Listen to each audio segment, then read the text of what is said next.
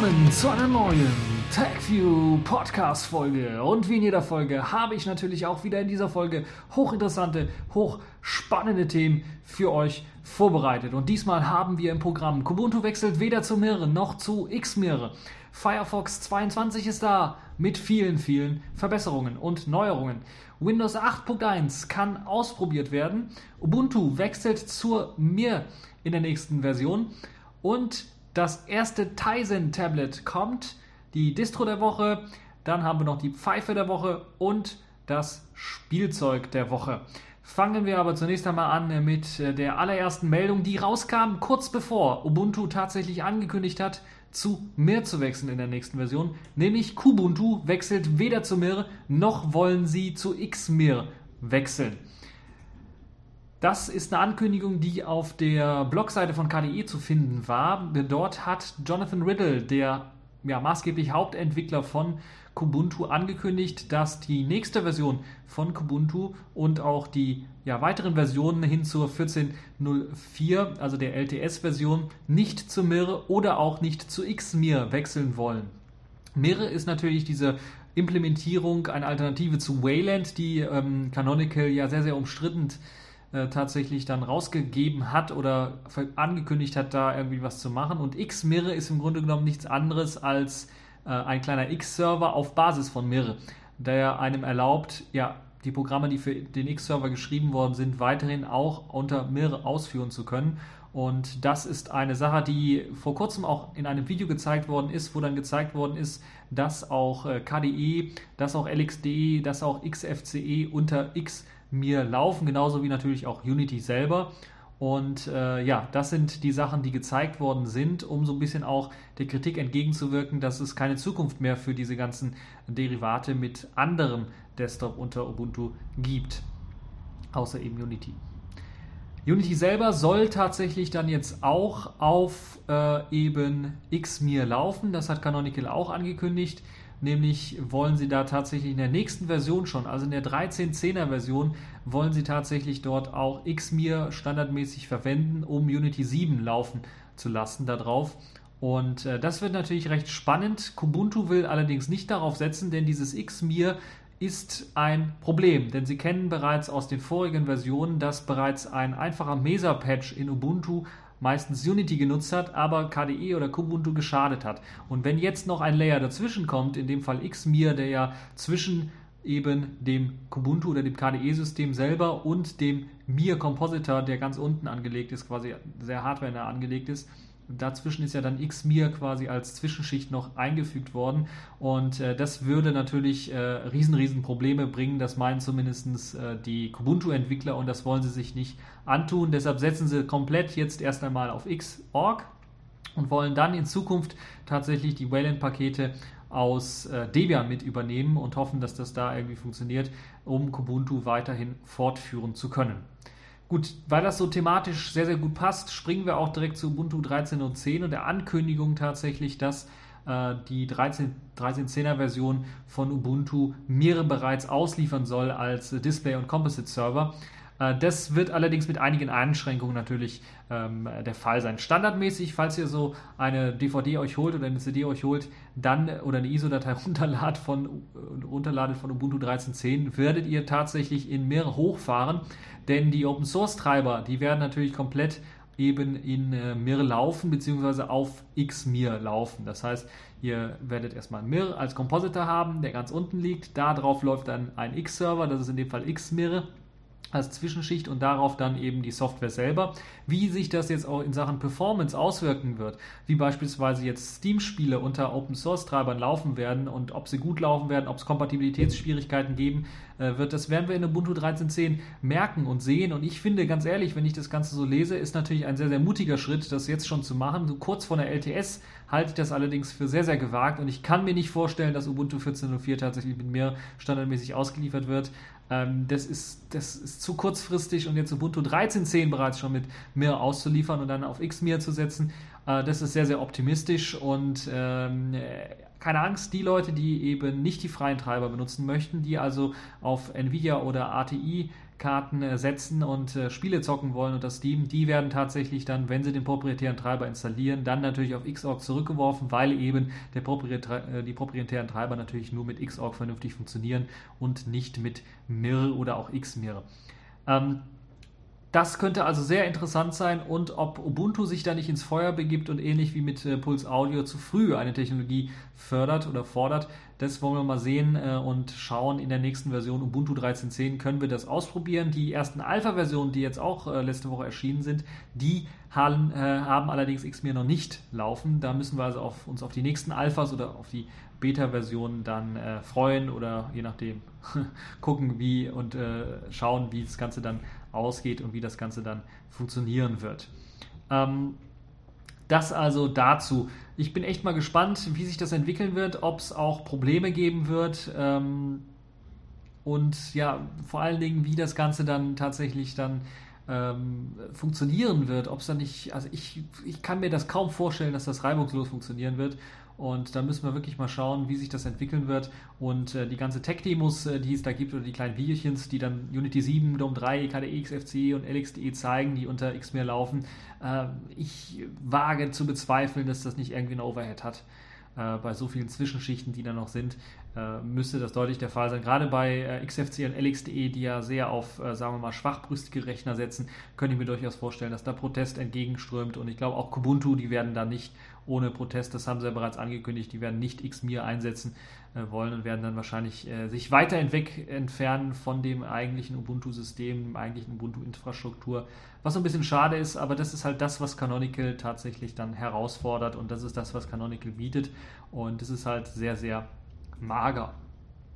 Kommen wir zu einer etwas äh, erfreulicheren Nachricht. Normalerweise berichte ich ja nicht über jede neue Browser-Version, die irgendwie rausgekommen ist, aber diesmal gab es doch eine etwas größere Neuerung, die in dem Firefox 22 mit eingeflossen sind. Darunter ist zum Beispiel die Unterstützung von WebRTC, die standardmäßig jetzt aktiv ist. Das heißt, ihr habt jetzt die Möglichkeit, in einigen Beispielseiten ist es bereits möglich, dann per Webcam, per Videochat tatsächlich euch im, direkt im Browser ohne weiteres Plugin dann mit anderen Leuten zu unterhalten und das auszuprobieren, ist eine tolle Sache. Es gibt bereits auch extra Experimente natürlich bei Google Hangouts und so weiter und so fort, also bei Google selber, um äh, WebRTC zu unterstützen. Und das könnte, glaube ich, eine sehr, sehr interessante, spannende Sache werden, wenn das überall standardmäßig aktiviert sein wird. Die einzigen, glaube ich, die, die nicht so richtig mitspielen bei WebRTC sind äh, Microsoft, die sowas eigenes irgendwie entwickelt haben. Aber insgesamt ist das, glaube ich, eine tolle, gute Entwicklung hin zu einem Standard in, in äh, dem Internet. Dann gibt es auch noch einige weitere Optimierungen natürlich für die verschiedenen Betriebssysteme, aber vor allen Dingen sehr schön ist jetzt der HTML5 Audio- und Videoplayer, kann jetzt auch sogar die äh, Wiedergaberate äh, lässt sich da äh, steuern. Das heißt, man kann die Geschwindigkeit eingeben, indem äh, das Audio oder Video abgespielt werden soll, was eine super geniale Sache ist. Dann die sozialen äh, Dienste werden in, äh, wieder eingebunden oder man kann mit Hilfe des Add-on-Managers soziale Dienste wie beispielsweise Facebook und so weiter in den Browser direkt mit einbinden, was eine tolle Sache ist. Allerdings die größte Neuerung, finde ich, ist ASM JS. Die Optimierungen für den OD Monkey oder Odin Monkey äh, JavaScript-Interpreter im Grunde genommen, der bei Firefox mit dabei ist, sorgt dafür, dass die Performance quasi sprunghaft ansteigt. Also falls ihr Firefox 21 benutzt habt auf einigen Webseiten, werdet ihr deutliche Geschwindigkeitsschübe merken, wenn ihr Firefox 22 nun einsetzt. Zumindest solltet ihr es merken. Es gibt dann natürlich noch Änderungen, äh, was WebGL angeht. WebGL-Unterstützung ist nun besser. Es gibt jetzt asynchrones Canvas, äh, Canvas-Updates. Das heißt, dass, äh, dass da auch schneller gerendert werden kann.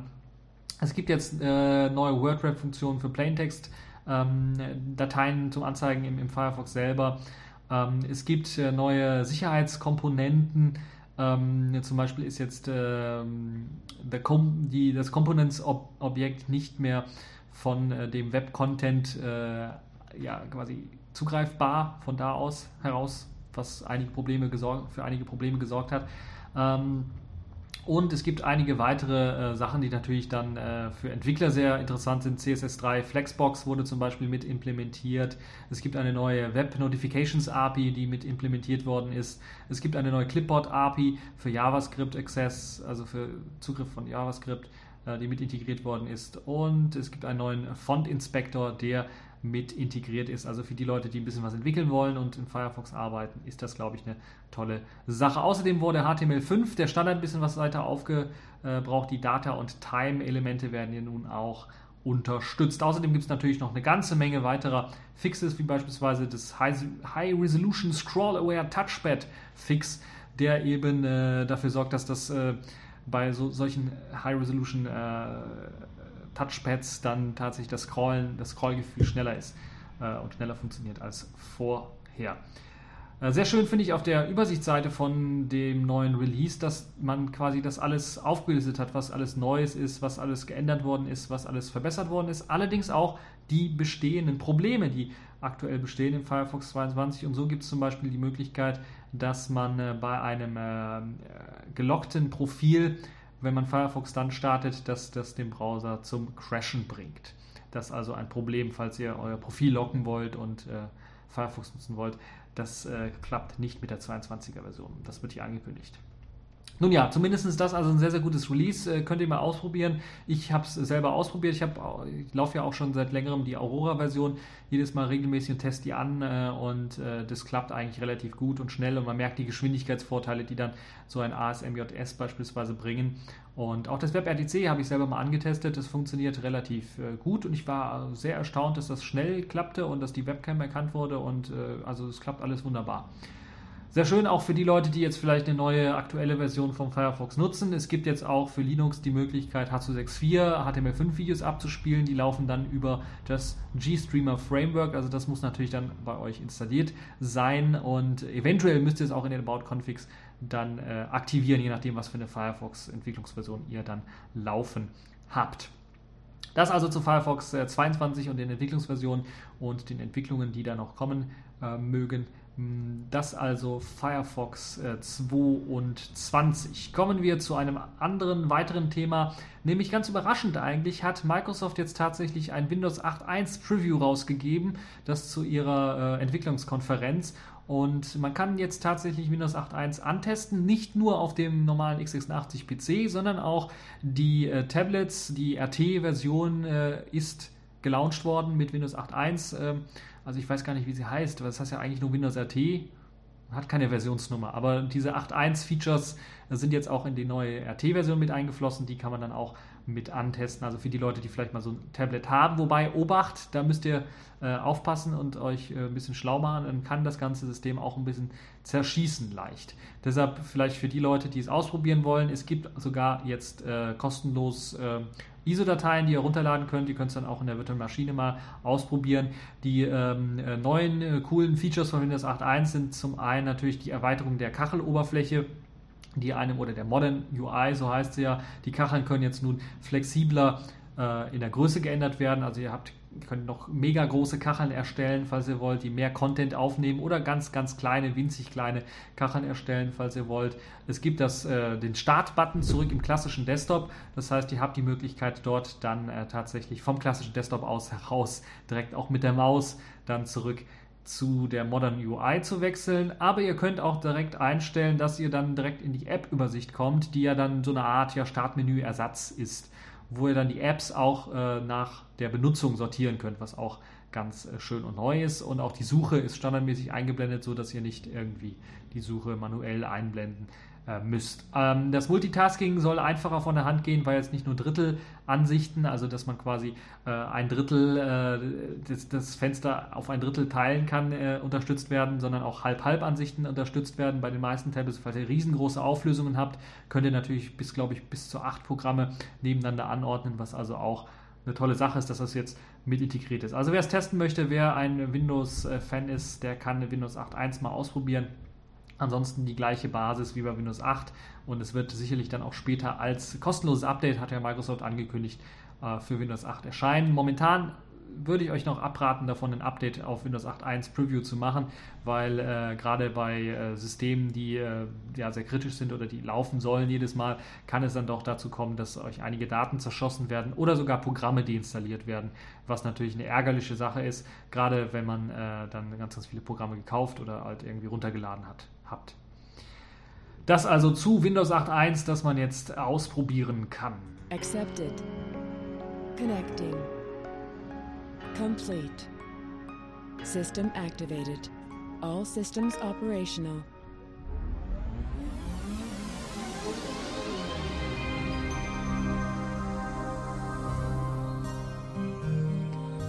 Ja, nach diesen recht interessanten Software-News wollen wir uns einem Hardware-Thema ein bisschen näher widmen, nämlich einem Hardware-Thema, das so ein bisschen Hardware und Software vereinigt, also so als Übergangsthema, sagen wir mal. Äh, Sistena, eine Firma, hat jetzt ein äh, erstes Tablet mit dem Mobilsystem Tizen angekündigt, und zwar ein 10 Zoll Tablet, das mit Tizen laufen soll. Tizen, der ja, inoffizielle Nachfolger von Migo im Grunde genommen, weil Intel wieder mit entwickelt ist und äh, verwickelt ist und Samsung auch daran entwickelt. Und von Tizen hat man relativ wenig gesehen. Also in freier Wildbahn und auch in den News wenig von gehört. Man hat hier und da ein paar Screenshots gesehen. Man hat schon, oder ich habe schon gehört und auch hier mehrmals berichtet, dass es schon eine Version 2.0 gibt, dass das Ganze auch auf Entwicklergeräten von Samsung lauffähig ist, dass Samsung auch äh, gerüchteweise mit NTT Docomo dann äh, in Japan ein Smartphone rausbringen soll, das auf Tizen-Basis äh, aufsetzt und das bereits jetzt im Herbst oder so entscheiden soll.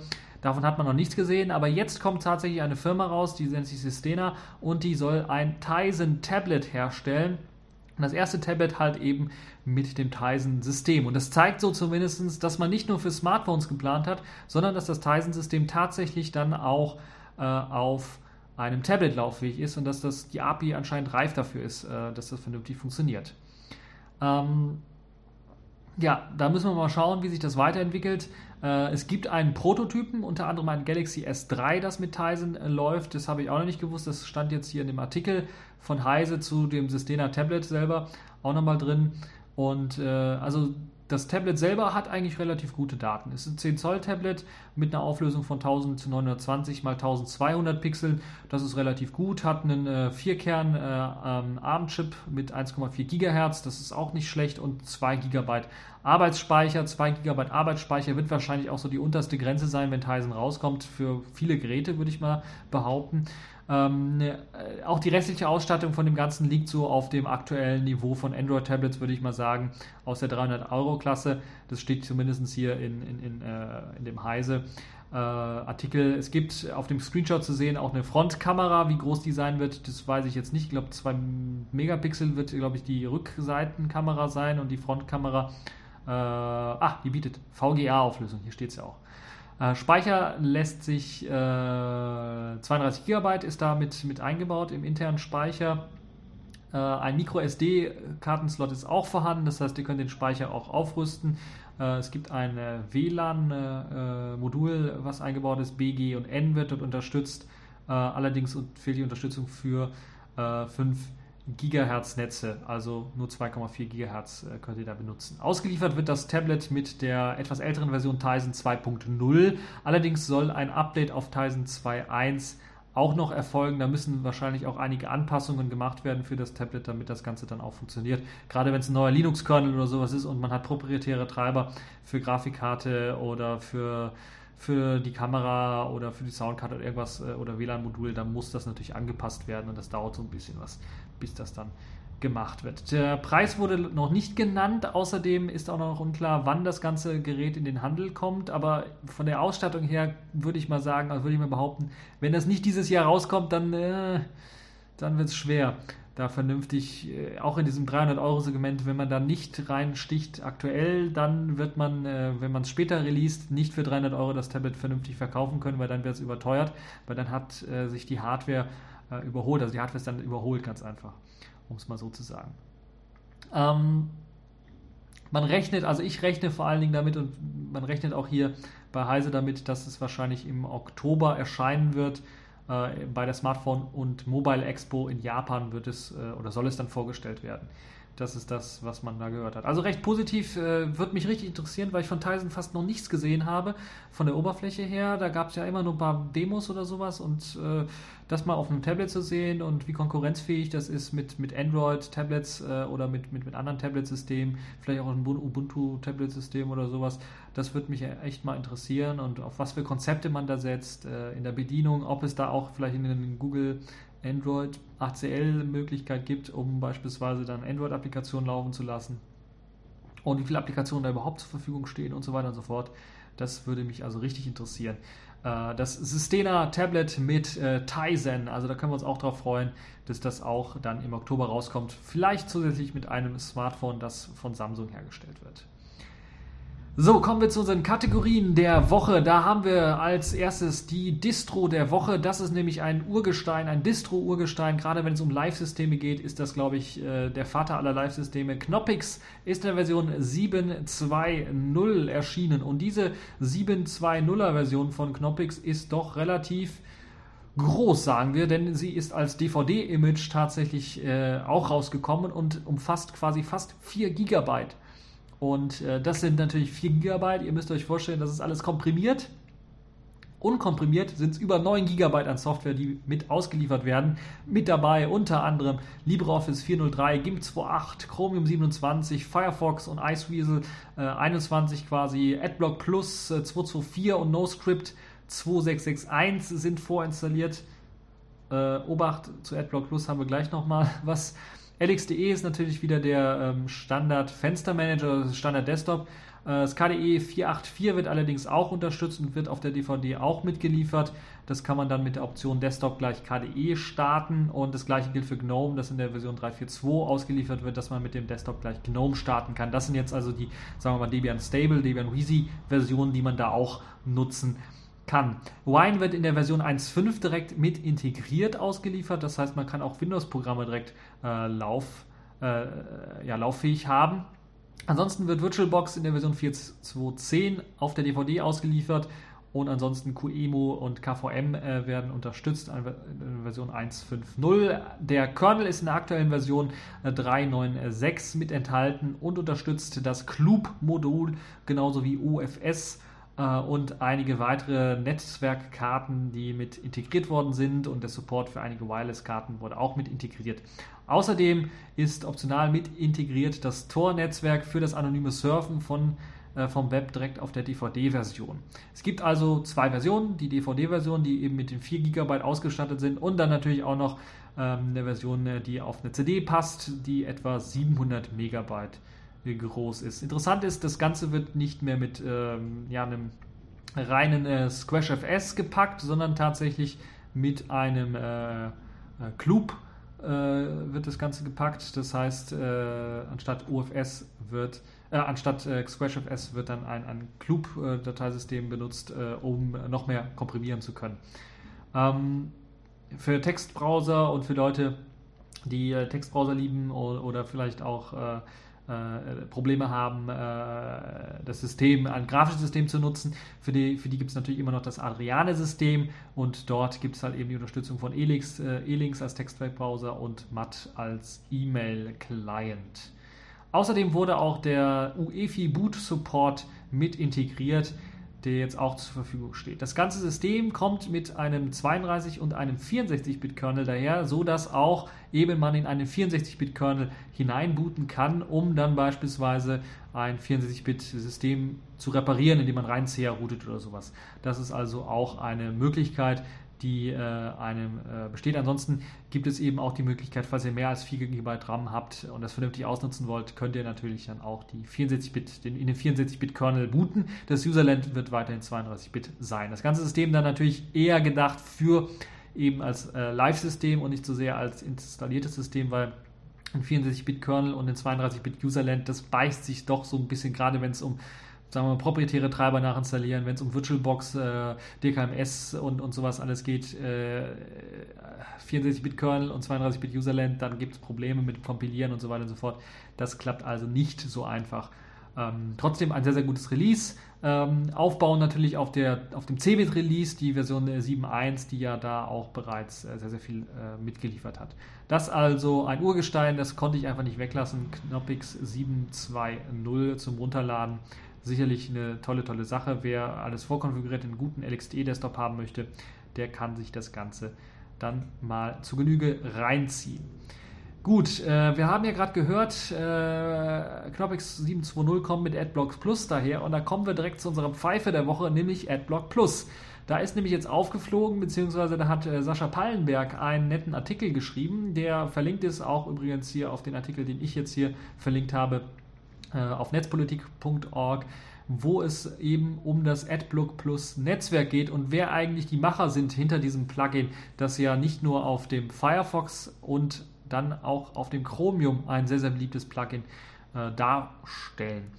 Äh, AdBlock Plus ist ja nicht nur ein einfacher Filter für, sagen wir mal, Bilder, sondern auch für Flash und für viele andere Sachen, wo Werbung drin enthalten ist. Und jetzt hat sich quasi quasi rausgestellt, dass die Entwickler und die Sponsoren für oder hinter AdBlock Plus teilweise auch Leute sind, die beispielsweise äh, bei Firmen arbeiten, die eigentlich auch Sponsoren äh, für Werbeindustrie, für die Werbeindustrie ist. Das heißt, ähm, es steckt zum Beispiel hinter AdBlock Plus ein Programmierer, der offenbar zum Beispiel eine Firma hat, die ähm, anscheinend seit längerem von einem Mann finanziert wird, der gleichzeitig eben massiv in Werbefirmen investiert. Und wenn wir das uns jetzt äh, ja, hervorrufen, äh, unter dem Vordergrund, äh, unter dem Hintergrund, nicht unter dem Vordergrund, das wäre falsch, unter dem Hintergrund, dass Adblock jetzt auch so eine Whitelist hat für gute Werbung, die mit eingeblendet werden äh, kann. Also quasi ähm,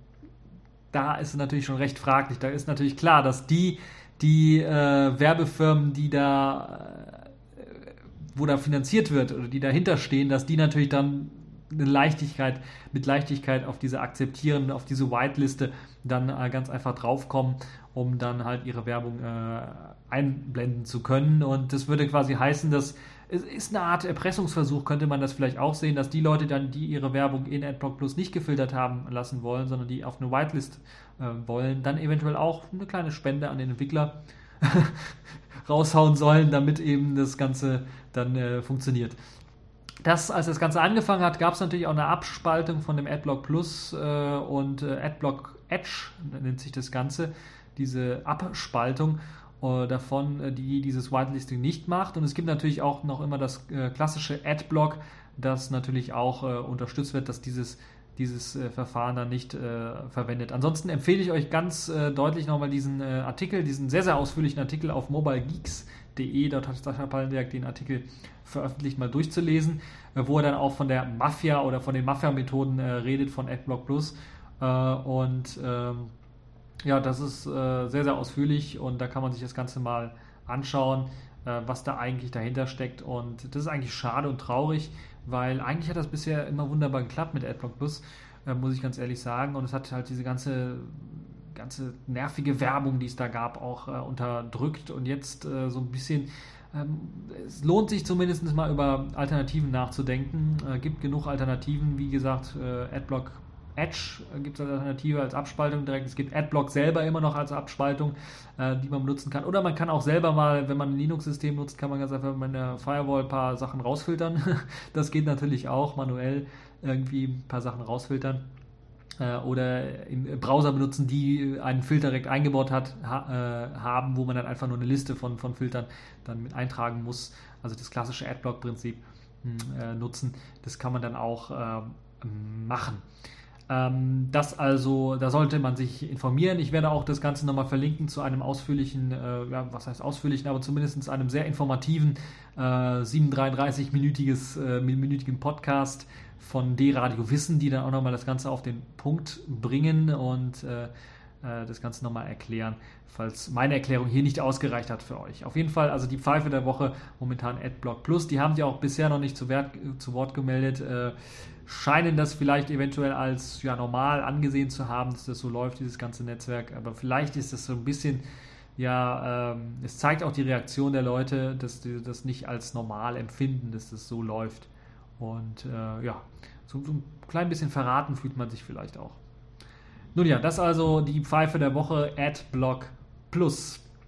Kommen wir zum äh, Spielzeug der Woche. Das ist nämlich GNU Hurt 2013 ich weiß gar nicht, ob es so heißt, aber GNU hört auf jeden Fall äh, in der 2013er Variante, äh, und zwar Debian GNU hört, äh, um ganz, ganz genau zu sein. Ähm, denn Debian hat tatsächlich eine GNU hört Version rausgebracht, quasi gleich, zeitgleich zum Release von Debian Wheezy.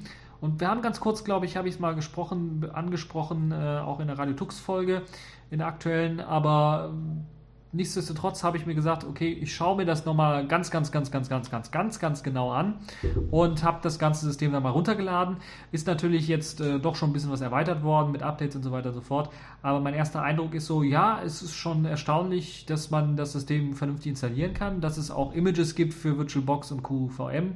Also nicht VirtualBox, nicht direkt für QVM, QEMU gibt es ein Image, ein RAW-Image, das man einfach umkonvertieren kann auf, äh, auf einen VDI, äh, das man dann in VirtualBox nutzen kann. Und das Tolle hierbei ist, dass tatsächlich ein komplettes Debian Userland mit ausgeliefert wird und auch das Image selber dann mit einem X-Server ausgeliefert wird, mit einem IceVM und da kann man schon mal anfangen, so ein bisschen was äh, rumzuarbeiten, rumzudoktern und äh, in Sachen Software wird eine ganze Menge mitgeliefert und ansonsten ist das doch noch recht Alpha-Stadium und ich habe das Ganze tatsächlich mal äh, gestartet, auch ein kleines Videochen aufgenommen. Und dieses Videochen werde ich natürlich auch unter diesem Podcast verlinken. Dann könnt ihr euch das Ganze anschauen. Hm, etwas länger als jetzt das, diesen kleinen kurzen Bericht zum Spielzeug der Woche, den ich hier geliefert habe. Ansonsten auf jeden Fall mal einen Blick wert in der virtuellen Maschine auf jeden Fall. Auf echter Hardware installieren wird schwierig, weil der Hardware-Support nicht so der beste ist natürlich. Und auch wenn ich das vergleiche jetzt mal mit so einem Haiku-System, das auch Alpha ist, dann würde ich äh, sagen, ist das Heiko-System bei weitem besser, äh, was Stabilität, was Hardware-Support angeht äh, und was auch Programme angehen, die laufen, weil da kann Debian nur hört so viele Programme haben wie, äh, also doppelt, dreifach, vierfach so viel, wenn nur die Hälfte davon läuft, äh, dann ist das auch äh, nicht irgendwie gut. Auf jeden Fall ein erster Testversuch, Debian GNU hört und den könnt ihr euch natürlich dann auch anschauen, direkt hier unter dem Artikel Dort werde ich das Ganze verlinken. So, das war es auch schon für diese TechView Podcast Folge. Ihr habt vielleicht gehört, nicht mehr so lang wie die letzten Folgen. Äh, ich habe auf euch gehört, ihr habt, äh, einige haben sich beschwert, dass es ein bisschen zu lang wird. Äh, deshalb habe ich gedacht, okay, machen wir es diesmal was kürzer. Und jetzt gerade, wo es ja so im Sommer doch eher zu einem Sommerloch kommt, ähm, habe ich mir gedacht, okay, mache ich das Ganze was kürzer, hänge vielleicht noch ein Video dran, falls ihr tatsächlich mal äh, Debian GNU hört, ausprobieren wollt. Und ja, das war's für diese TechView Podcast Folge. Ich hoffe, es hat euch gefallen. Ihr hattet Spaß dran und bis zur nächsten Folge.